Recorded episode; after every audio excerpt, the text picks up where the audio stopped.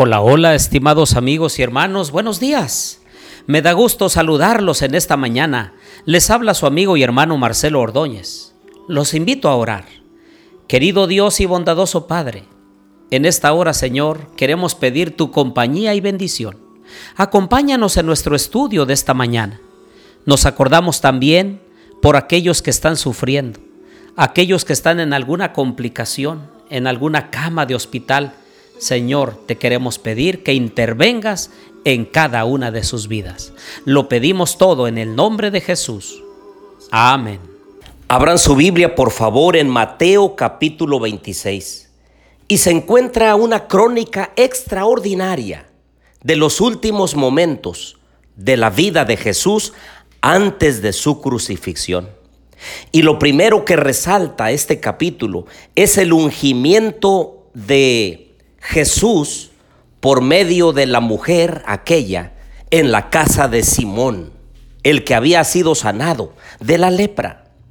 Y entonces la criticaron, pero Jesús les dijo, cada vez que el Evangelio se predique, este Evangelio del reino se predique en todos lados, se predicará, se contará la historia de esta mujer que dio todo para ungir su cuerpo antes de la sepultura.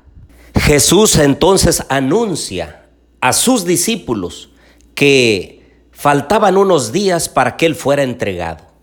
Y entonces Pedro y otros discípulos dijeron, Señor, nosotros nunca te dejaremos, incluso vamos a ir contigo hasta la muerte.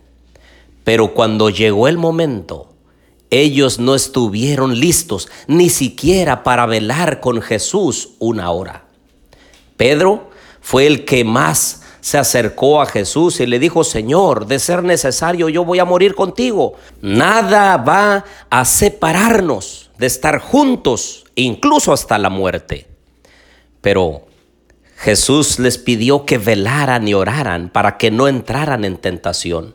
Queridos amigos y hermanos, nosotros también hoy parece que estamos dispuestos a entregar nuestra vida por la causa de Dios, pero muchas veces ni siquiera estamos dispuestos a ayunar, a tener una noche de vigilia, momentos de oración, porque la tentación del enemigo está a las puertas. Y esta narración del capítulo nos enseña que nosotros no debiéramos de confiar en nosotros mismos. Debemos de confiar en Dios, porque nosotros somos volubles, somos finitos. Y se vio claramente cómo el ser humano es capaz de decir una cosa y hacer otra. Pedro, cuando fue tomado Jesús allí en el huerto del Getsemaní, junto con todos los discípulos, huyeron y se mantuvieron a lo lejos. Cuando Jesús fue apresado y llevado ante el sumo sacerdote Caifás. Entonces allí lo trataron de reconocer y tres veces negó a Jesús cuando el gallo cantó dos veces. Y él recordó lo que Jesús le había dicho y se fue llorando amargamente. Este capítulo expone la forma tan engañosa y triste, miserable, de la actitud de los sacerdotes, de los escribas y de los ancianos del pueblo, porque sobornaron a personas para que dijeran mentiras, para que fueran y dieran un testimonio falso y de esa forma matar a Jesús, hasta que el sumo sacerdote le conjuró a Jesús diciendo, dinos, ¿tú eres el Cristo, el Hijo del Dios viviente?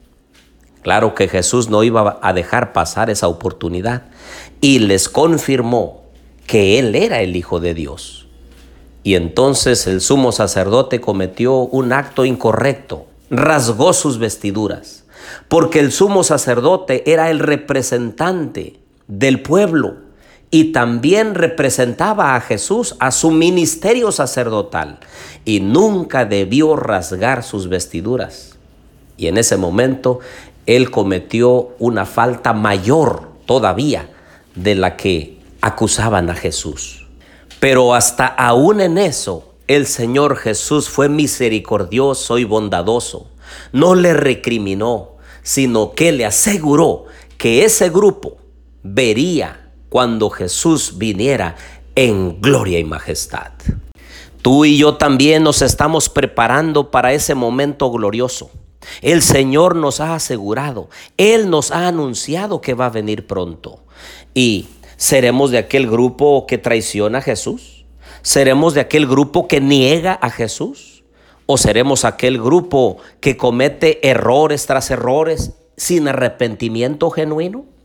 Hoy tenemos la oportunidad de renovar nuestro compromiso a Cristo Jesús y decir, Señor, ayúdame a ser fiel. Ayúdame, Señor, para mantenerme firme ante la tentación. Ayúdame a estar listo cuando tú regreses por segunda vez. Oremos. Querido Dios y bondadoso Padre, en esta mañana quiero pedirte que bendigas a mis amigos y hermanos. Tú sabes, Señor, lo que ellos más necesitan. Súpleles, por favor, Señor. Sé tú el que esté al lado de ellos en este día para enfrentar los desafíos, las complicaciones, lo que venga en este día. Ayúdalo, Señor, para salir adelante con tu bendición. Lo pedimos todo en el nombre de Jesús. Amén.